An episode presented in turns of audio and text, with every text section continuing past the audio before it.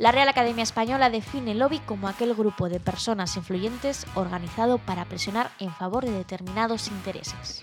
Es decir, un lobby es un grupo de presión, y la presión, según nuestros libros de ciencias, es la fuerza ejercida sobre una superficie. Nosotras vamos a hablar de la fuerza de las mujeres para cambiar el mundo. Bienvenidas al lobby. Hola, tú no me conoces. Soy tu menstruación. ¿Qué? Ah, la regla. Ya veo que has oído hablar de mí. Ya creía que no ibas a venir nunca. Cada cosa a su tiempo. Pues nos vemos. Pero, ¿no, ¿no vas a hacer un drama? Unas lagrimitas, por lo menos algo. ¡O una fiesta! Si quieres hacemos una fiesta. He traído confeti. Pues bienvenidas todas a este nuevo capítulo de Lobby. Como habréis podido escuchar, el, el, anuncio previo a esta introducción está claro del tema que vamos a hablar hoy, de la regla de la menstruación del periodo. ¿Qué más formas hay de llamarlo? Yo creo que... No sé, no sé ya hay millones. Antes de empezar a hablar eh, aquí en Lobby con Paula y Ángela, queremos eh, poneros un, un anuncio, a ver qué pensáis sobre ello. ¿A qué huelen los sueños? ¿A qué huele la risa? ¿Y la música? ¿A qué huelen las nubes? Nuevo Salva Sleep Odor Control. El único protector que absorbe la humedad y neutraliza el olor gracias a su nueva estructura interna y su cobertura doble poro. ¿A qué huelen las cosas que no huelen? Con Salva Sleep te sentirás limpia, te sentirás bien. Maravillosos, ¿verdad? eh? Son, son, son tremendos. Yo tengo una pregunta que es lo que la duda que me corroe desde hace años y es, eh, y os, os, lanzo a vosotras, a Paula y Ángela, ¿a qué huelen las nubes? Te digo a lo que me huelen a mí esas nubes. A mí me huelen a patriarcado y me dan patriarcadas con el esas nubes. Maravilloso. Tantos años después, este anuncio creo que es del 96 aproximadamente, eh, esta respuesta eh, se ha cumplido. A patriarcado. Patriarcadas huelen las nubes. Ángela. A mí me huelen a, a, gamusinos. Y voy a decir por qué. Porque es que. Gamusinos, esta, esto esta, no me lo esperaba. Yo tampoco, la verdad. Esta representación de, de la sangre azul, ¿no? De la vida maravillosa, con la regla estupenda, que no sé, es algo como inexistente, ¿no? Que es como algo irreal que además, no sé, es, está muy alejada de lo que en realidad eh, nos pasa y de, lo, y de lo poco que se habla de la realidad de la, de la regla o que sufrimos eh, esos días del mes, ¿no? Qué rollo. De Hombre, verdad. se hace un blanqueamiento para no ofender a nadie, por supuestísimo, claro, ¿no? Es, es, es una herramienta magnífica. ¿Por qué, ¿Por qué poner sangre, al menos roja? No digo que pongan sangre de verdad, pero al menos algo rojo en el anuncio, en los anuncios. Eh, ahora se pone rosa. Porque, bueno, bueno pues nos el, vamos acercando. Vamos, ¿no? Es un poco más fino. Un, un, líquido como semitransparente rosa. Bueno, no sé el, el que haya hecho el anuncio si, si ha Sí. visto de verdad lo que es. O la pero- matanza de Texas sí. también. Una. Pero, pero yo quiero hacer referencia a los anuncios que ponen un líquido azul, que parece un poco Mr. Proper, eh, un producto de limpieza, porque yo tengo una anécdota de pequeña eh, respecto a esto. Yo veía los anuncios y decía, y todavía no comprendía mucho el tema de la regla, pero bueno, no me afectaba en ese momento, y decía, mamá, mm, ¿por qué eh, eso que eh, supuestamente es sangre es azul? ¿Es solo para princesas? Claro. Porque yo dije, bueno, las princesas tienen sangre azul, el mito de Disney, y pues no sé, si esto es azul, pues será para princesas. Valoré eso que fuesen pitufos. Mm, Eran mis dos opciones. Pero bueno, mm, dulce inocencia infantil, que, Hasta que- sí, la verdad hasta que, que Te tocó la- descubrirlo la por ti misma. ¿no? la, la realidad superó a la ficción y, y no, no somos princesas, he, he de decirlo, lo siento por descubrir el mito. Bueno. Pero bueno, los anuncios, eh, qué gran daño han hecho. a- Bueno, sobre a todo porque efectivamente a nosotras nos confunden y, y, bueno, nosotras porque luego lo vivimos posteriormente en nuestras propias carnes, ¿no? Pero hay mucha gente que todavía se cree que tú te puedes poner a hacer el pino cuando tienes la regla, ¿no? Al final. Que en verdad puedes, pero Pero es puedes incómodo. hacer deporte, pero, pero bueno, puedes sentir dolor, malestar esos días. De hecho, viene bien hacer deporte los días de regla, pero no, no, no, o sea, no quita que, que te sientas hecha una mierda muchos días. O sea, y hay que hablar de esto y de dejar de idealizar aquí con, con sangre de pitufo que inexistente. La matanza de los pitufo, pitufos, Gente muy feliz y, y gente que tiene ganas de hacer muchas cosas, ¿no? Que, que, que tal vez haya mujeres a las que les pase, ¿eh? pero que no son la gran mayoría. Sobre todo es esa, esa felicidad. Mentira. O sea, no. O sea, no es feliz. No es feliz ni antes, ni durante, ni después. No es feliz. No es bonito.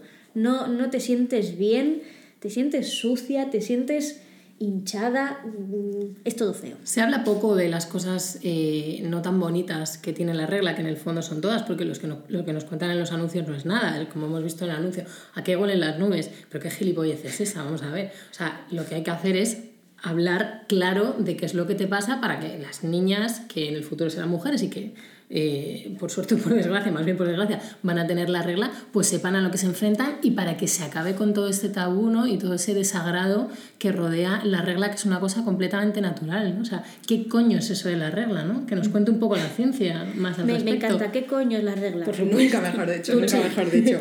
Bueno, cuando hablamos de esos síntomas de, de malestar, de irritabilidad, de, de cansancio, esto que, que nos viene los días previos a tener la regla y también los primeros días de la regla, es lo que se conoce como síndrome premenstrual o SPM. Y eh, Ángela Monasor, farmacéutica y comunicadora científica, decía algún- hace algunos años en, en su blog Concienciados, hablaba de mitos y verdades de la regla y decía que, que normalmente pues este síndrome premenstrual, estos síntomas de malestar afectaban entre el 30 y el 80% de las mujeres O sea, casi o todas. sea, casi Sí. todas, básicamente, que decían sentirse pues peor física o, o mentalmente justo antes y durante los días de, la regla, ¿no? Que en ocasiones, ojo, en, pequeños grupos, Ángela hablaba de entre el 3 y el, y el 8%, este SPM, síndrome premenstrual, pasaba el límite de síntomas moderados y ya era algo más grave que, bueno, pues tenías que acudir al, al médico, ¿no? Ah, para, para tratarlos. ¿Qué es la regla? ¿Qué es la regla? Buena pregunta. Bueno, pues aparte de, voy a hacer el chiste malo, de un instrumento del colegio, jeje, no, eh, Vaya, la ciencia, la La ciencia, ciencia habla. es- eh, habla, sí. eh, bueno, sabemos, sabemos que el, el ciclo menstrual dura aproximadamente 28 días, no es una cifra exacta, pero más o menos, y la regla... Aquí hay que puntualizar para los que estén confundidos.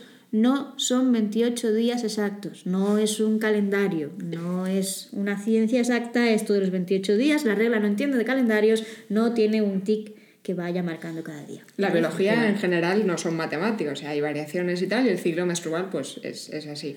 Durante el ciclo menstrual se producen variaciones en dos tipos de hormonas, los estrógenos y la progesterona, y la regla es un periodo de tiempo dentro de ese ciclo menstrual que puede durar entre 3 5 días, volvemos a lo mismo, no es exacto, y bueno, pues hay gente que le dura más, hay gente que le dura menos, Es más intenso, este dato. menos. No a todas las mujeres les dura lo mismo. Exactamente, y, no siempre tener dura claro. lo mismo, también pues es, es así, ¿no? ¿Y qué ocurre durante la regla? Bueno, pues en el ciclo menstrual lo que nuestro cuerpo se prepara cada mes es por si existe una fecundación, ¿no? Entonces de nuestros ovarios sale un óvulo que va madurando y va pasando por las trompas de falopio a la espera de si llega un espermatozoide para que se produzca la fecundación. En el caso de que se produjera la fecundación, hay una capa acolchadita en el útero que es donde se implantaría el cigoto, es decir, el, el resultado de la unión entre el óvulo y el espermatozoide. Este recubrimiento, esta capa que hay en el útero, se llama endometrio, es un tipo de tejido y está muy vascularizado, es decir, ¿qué significa esto? Que hay muchos vasos sanguíneos eh, allí, ¿no? Entonces, si no se ha producido la, fecundación entre el óvulo y el espermatozoide, lo que ocurre es que por, eh, se va a desprender el, el endometrio y esto, aparte de, de ese tejido del útero que se cae, también se desprenden y se rompen vasos sanguíneos, ¿no? Y por eso, en la regla, pues básicamente es sangre y restos de, de tejido para que pues vuelva a empezar otra vez eh, ese, ese ciclo de maduración del óvulo y demás y, bueno, esos cambios hormonales que suceden durante el ciclo menstrual. ¿no? Y bueno, pues los síntomas asociados a la regla, pues sabemos lo que son, ¿no? ¿Quién, qué, qué mujer no lo sabe? Que haya este sangrado eh, normal y desprendimiento de, de sangre y de restos de, de este tejido del endometrio. Coágulos también. Y claro, eso, Esto eso también es. es. importante remarcar, sobre todo porque al sector masculino que esté escuchando el lobby, que deberían, Hola chicos, ¿qué tal? eh, esto no es como un grifo de sangre que abres si estás una semana... Hombre, imagínate lo que eso supondría para las mujeres, ¿no? Que- Eh, Sí, estaríamos todas como zombies por, por el mundo. No es un grifo abierto de sangre, como algunas veces han llegado a decir. Sí. Y, y bueno, pues también sale, no solo sangre, también son pequeños eh, coágulos o, o tejido que, que sale. Es es, es asqueroso tal y como suena, pero, pero no, es pero así. al final es sangre normal. Es ¿no? sangre, Mucha sí. gente que, use- que utiliza la copa menstrual también dice que le ha ayudado de alguna manera a normalizar la regla. Y ¿no? A ver hacerse es- también una idea de la dimensión del sangrado que una tiene, ¿no? Claro. Porque muchas veces te crees efectivamente que aquello es un, un no parar de sangrar y realmente la sangre que se expulsa no- obviamente varía dependiendo de la mujer, pero al final te das cuenta de que no es tanta. Claro, y luego el, el periodo pues también conlleva otra serie de, de síntomas, pues como dolores de la espalda, hinchazón que comentabas antes, eh, ara, cambios de humor, cierta irritabilidad, cansancio, ¿no? También. o sea, Cólicos, efectivamente. Muy importante. también le afecta de una manera. Dolor Sí, de sí, o cabeza, sea, es, es dolor de algo pecho. muy variable y muy diverso. De hecho, hay una anécdota eh, bastante curiosa en el tratamiento de estos síntomas. Eh, no sé si os acordáis de la, de la saldeva, que era una, Sí. un medicamento que se recomendaba antes mucho para la regla. Eh, era de la generación, yo creo que de nuestras madres y tal, y yo tomé alguna saldeva también, de más, bueno, siendo más pequeña. Y el- lo curioso es que la, la saldeva, su principio activo, es decir, el, el fármaco que realmente actúa es el paracetamol. El paracetamol, sabéis que es un analgésico que lo podemos usar para tratar cualquier dolor y bueno, se usaba también para tratar los dolores de regla. Eh, pero luego se dieron cuenta más adelante que era más efectivo usar otro tipo de analgésico, el ibuprofeno, otro principio activo, porque asociado a la regla pues hay también cierta hinchazón, cierta inflamación y demás y que bueno, pues es más útil en ese sentido para tratar estos síntomas asociados a la regla, estos dolores y tal, eh, el ibuprofeno que el paracetamol y por eso por la saldeva dejó de ser tan popular y ahora es, eh, se utiliza más este tipo de, de analgésico. Bueno, muchas de nosotras lo hemos, lo hemos comprobado en, nuestra propia, en nuestro propio cuerpo, ¿no? Ahora me gustaría a mí que hablásemos de algunos de los mitos que están asociados a la regla y que son, algunos de ellos, auténticas barbaridades, ¿no? Yo, yo tengo una pregunta antes de empezar con los mitos. Em, ¿Quién empezó estos mitos? Porque yo creo que tenía cuerpo de hombre. es muy probable, ¿no? Es muy probable que fuera gente incluso que, que quisiera eh, dañar un poco la imagen tan natural que a lo mejor se tendría de la regla y condicionar también la visión del resto de la gente eh, porque son mitos verdaderamente locos algunos de ellos, ¿no? Podemos hablar, por ejemplo, de aquel mito de que no te puedes bañar cuando tienes la regla, ¿no? ¿De dónde sale esta barbaridad? Lamentable. es lamentable de todo, desde todo punto, principalmente por higiene. O sea, es es precisamente una, una época del mes en la que efectivamente tienes que tener un, es- un nivel de higiene superior por, por cuestiones obvias, pero, pero supongo que es el tema de la pureza. Viene de ahí, de, de la pureza de, de la mujer, creo. Totalmente, yo, vamos, también estoy de acuerdo y creo que las religiones tienen mucho que ver en algunas de ellas y sobre todo los, los más extremistas. eh, todavía impiden la entrada a los templos de la mujer cuando tiene la regla o la obligan a, a hacer un ritual de purificación ¿no? después de que termine la menstruación. Entonces son efectivamente cosas muy arcaicas que no hay que hacer ni caso porque, como comenta Ara, pues es un periodo eh, del mes en el que hay que tener una higiene pues un poquito más profunda todavía. ¿no? Otro de los mitos, por ejemplo, es que eh, cuando hay varias mujeres eh, que comparten ciertos momentos de- del, Este- del este es mes, muy divertido, se les sincroniza la regla. ¿Qué nos podéis decir de este mito? ¿Qué dice la ciencia de este ¿Qué mito? dice la ciencia? Bueno, pues el tema de la sincronización lo estudió eh, una investigadora, Marta McClintock, eh, en los años 70.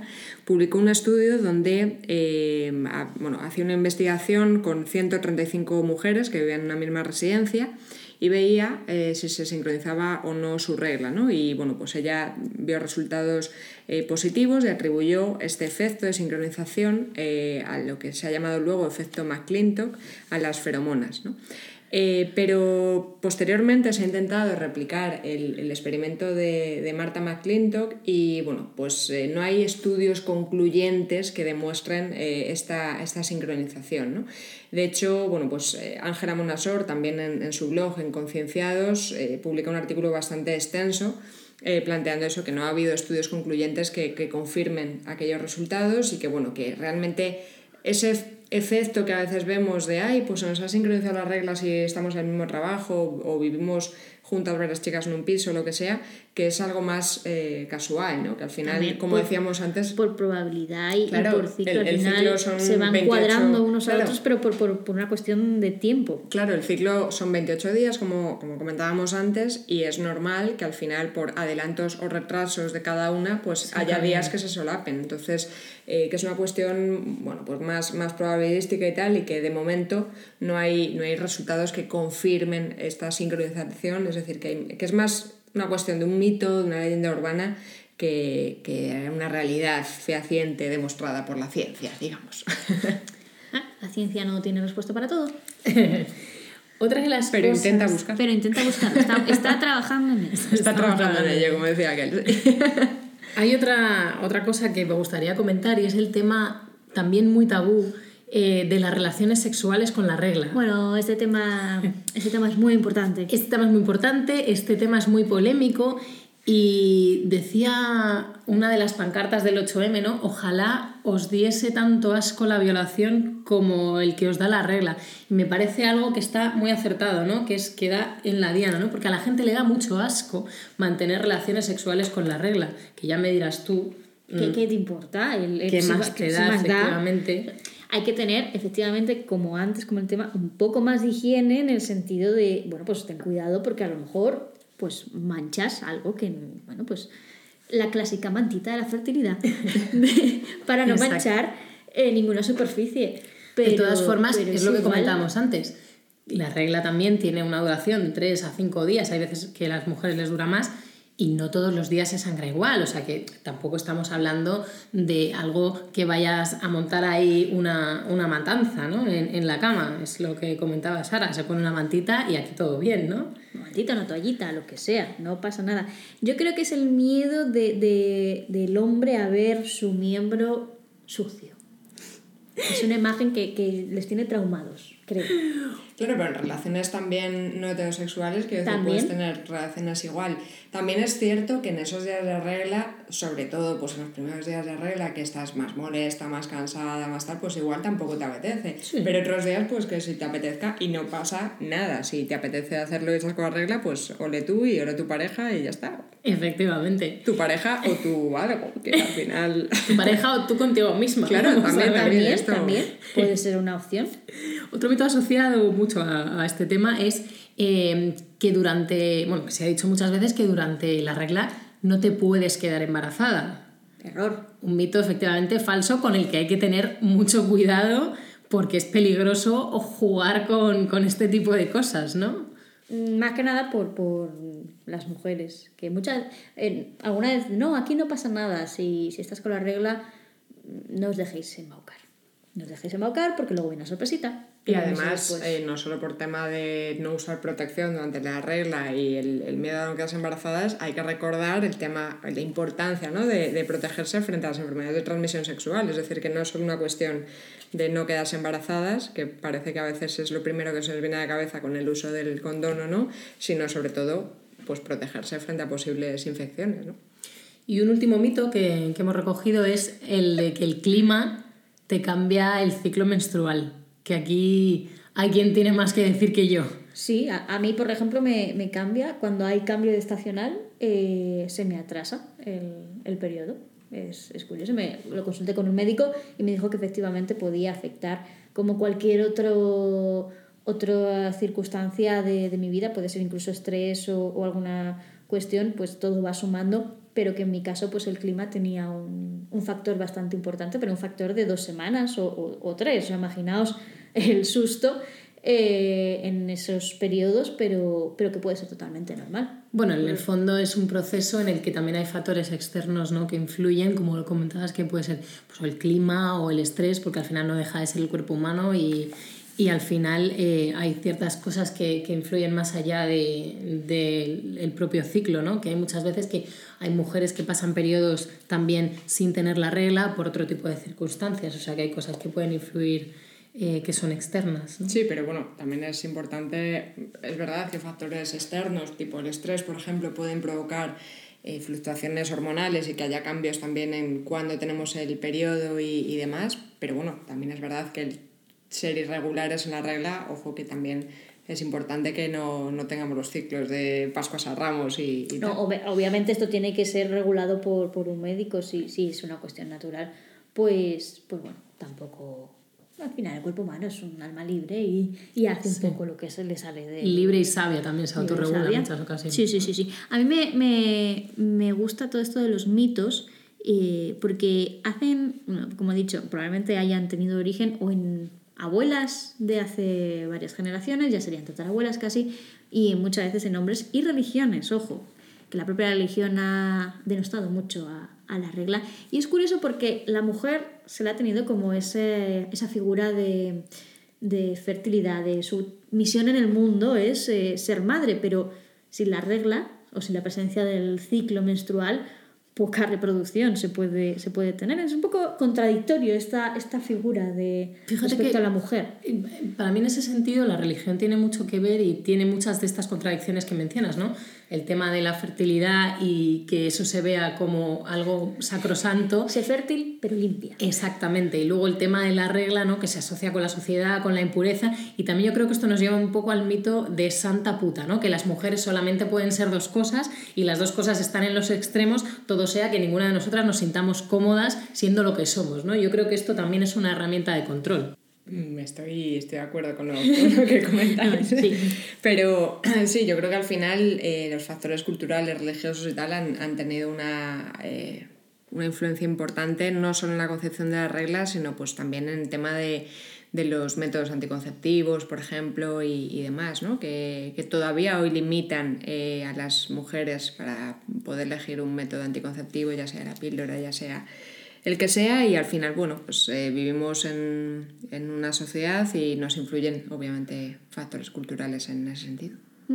Yo no quiero despedir este, este podcast, este capítulo sobre las reglas, sin, sin lanzaros una pregunta que me gustaría también que nuestras oyentes, esta respuesta la tienen que responder mujeres porque si no, no tiene sentido, eh, que nos podéis responder por nuestras respectivas redes sociales. Eh, quiero que echéis una mirada atrás y recordéis el momento en el que os bajó la regla, hace ya unos cuantos años, vamos a ya, decir. sí. Eh, ¿Qué os dijeron cuando, cuando el día que os bajó la regla o el momento que os bajó la regla, mamá, eh, aquí hay Bueno, algo? yo recuerdo que es que, claro, porque yo tengo una especie de trauma con, con el momento en el que me bajó la regla. A mí me bajó a los 15, que es un poco tarde, ¿no? A mí también. Sí, mira, Sí. fíjate. Yo fui un poco más temprano. Eh, y a mí me bajó durante un campamento de verano. Lo cual fue. Eh, sí, fue un poco un, un infortunio porque mm, yo estaba sola allí, no estaba mi madre, yo tampoco tenía mucha idea de lo que era la regla en ese momento y estaba muy asustada, ¿no? Porque ya me, soy una persona que me asustó fácilmente. Y además recuerdo que la primera reacción de, de la monitora a la que yo acudí con el, con el tema eh, fue que yo me pusiera un tampón. O sea, mi primera experiencia como mi primera regla y la mujer me dijo que me tenía que poner un tampón. O sea, ¿qué clase de aberración se le pasaría por la cabeza a aquella mujer que no solo me dijo que me lo tenía que poner, sino que es que me lo intentó poner ella porque yo le dije que yo no era capaz de ponérmelo. O sea, que luego, después de esto, yo he estado unos cuantos años sin ser capaz de usar tampones por el, por el trauma Por que una- tuve en porque su cada vez momento. que Paula intentaba ponerse un tampax, alguien le venía como una Me recordaba visión. aquel momento que yo dije, pero ¿qué es esto que estoy viviendo? ¿no? Porque al final con 15 años, pues hombre, no sabes mucho de lo que es la regla, pero si te enteras de que hay una persona que está intentando forzarte a poner un tampax, ¿no? Entonces, aquello es una experiencia tremendamente surrealista, sí señor. Y en tu caso, Ángela, Pues eh, yo era un poco más pequeña, creo que tenía unos 12 años y, y sí, sí, recuerdo hablar con mi madre, con una de mis tías y, y luego con mi padre también. La sensación, no recuerdo si fue porque me lo dijeron o porque yo tuve esa sensación respecto a las conversaciones y tal, eh, fue algo así como, uff, ya eres mayor, ¿no? Ya eres mujer. Sí. No sé si fue ya eres mujer porque me suena ultra machista eso, algo así, pero, pero sí, sí, fue la sensación de entrar en otra etapa de la vida, que bueno, sí que es cierto, pero, pero no sé, mm, igual con 12 años no asimilas tanto ese, ese cambio, ¿no? No lo sé. en mi caso fue parecido a lo tuyo, Ángela. Eh, el caso es que, por alguna razón que no entiendo, eh, se hizo ca- casi como un comunicado oficial. me parece. Eh, de repente... De. A la familia, Sí, de repente pues eh, se llamó a toda la familia y yo estaba en esa situación y digo, pero ¿por qué hay que hacer esta...? O sea, no, no entiendo. eh, sé. Sí. O sea, es algo natural, obviamente, y tu madre te transmite esa sensación de es algo natural, eres mujer, ahora eres mujer. Bueno, eh, antes no lo era, por Claro. lo visto. Pero se hizo un comunicado a la familia y todos sintieron la necesidad de hablar conmigo. Y yo, pues bueno, ahí al teléfono, pues... Tú como mujer hecha y derecha que eras ya por tener la Sí. regla, porque claramente lo que define a una mujer es tener la regla para que pueda el día de mañana ser madre, pues Sí, Pero es, es tremendamente absurdo, ¿eh? O sea, el, el hecho de decir eh, asociar ser mujer con, con, la, con la posibilidad ya de, de poder tener hijos, ¿no? Que es que al final... Lo cual es contradictorio porque las abuelas en ese punto te dicen, pues a partir de ahora ten cuidado. Claro, o sea, es como muy bien porque ahora eres mujer, que no has hecho nada para. O sea, no has hecho más que, que la putada que te venga la regla, ¿no? Pero oye, enhorabuena porque ahora eres mujer, pero ojo, cuidadito, Sí, que sí, sí, sí. viene con una gran responsabilidad. Que bueno, en realidad sí que viene con una gran responsabilidad, pero también es, es un poco contradictorio todo, ¿no? No sé. Sí, es una situación bochornosa y yo en ese momento decidí, si algún día soy madre y tengo una hija, no le haré pasar por este trance. Y te lo agradecerá Ella me profundamente. lo agradecerá, yo lo agradeceré, todos lo agradeceremos, su futuro también. Pero bueno, son cuestiones generacionales y entiendo que en, en las anteriores generaciones, yo adoro a mi madre, por supuesto, pues fuese, fuese lo, lo normal. No, pero yo creo que es importante, eh, ya no solo en nuestra familia, sino en nuestro entorno, eh, bueno, pues naturalizar, ¿no? Hablar de esos temas, que es que, eh, no sé, a veces incluso en el, en el trabajo, no ha sido mi caso, pero no sé, que parece un poco cohibido sacar un Tampax o una compresa cuando te vas al baño. Joder, sí, estoy con la regla, no pasa nada, es algo natural. Y parece que vamos escondiéndonos o, o tal por, por yo Bueno, yo sé, ya ¿no? decidí hace mucho absurdo. tiempo que yo no iba a esconder Yo absolutamente nada relacionado con este tema y la verdad que ojalá todos, todas las mujeres hicieran lo mismo porque efectivamente Ángela hay que hablar del tema y hay que hablar mucho más de lo que se está hablando y mucho más crudamente. Claro, y al final es que es eso, que no es sangre azul, no es que digas estoy lo más feo de la vida y no voy a esconder mi compresa, mi tampón o mi X eh, para que no me vean, ¿no? Que yo creo que hay que naturalizar más las cosas que, que, que ocurren, que no pasa nada. Que es la regla, pues es una putada que te pasas unos días al mes y ya está. Salvo que seas pitufo, que a lo mejor la sangre sí es azul. No le hemos Ahí no preguntado sabemos, ahí no a la única pitufa que hay, pitufina. Eh, le haremos esta consulta. Bueno, pues eh, con esto dejamos eh, este capítulo sobre un tema peliagudo, el, Hmm, el de la polémico. regla. Si queréis nos respondéis en, en nuestras redes sociales en lobby y arroba lobby barra baja feminista en Twitter. Estaremos encantadas de escuchar vuestras, vuestras experiencias, primeras experiencias. A ver si también hicieron un comunicado oficial. Nos podéis escuchar en iVoox, en Spotify y en iTunes. Bueno, gracias chicas por Hasta luego, acompañarnos. chicas. Gracias, un abrazo.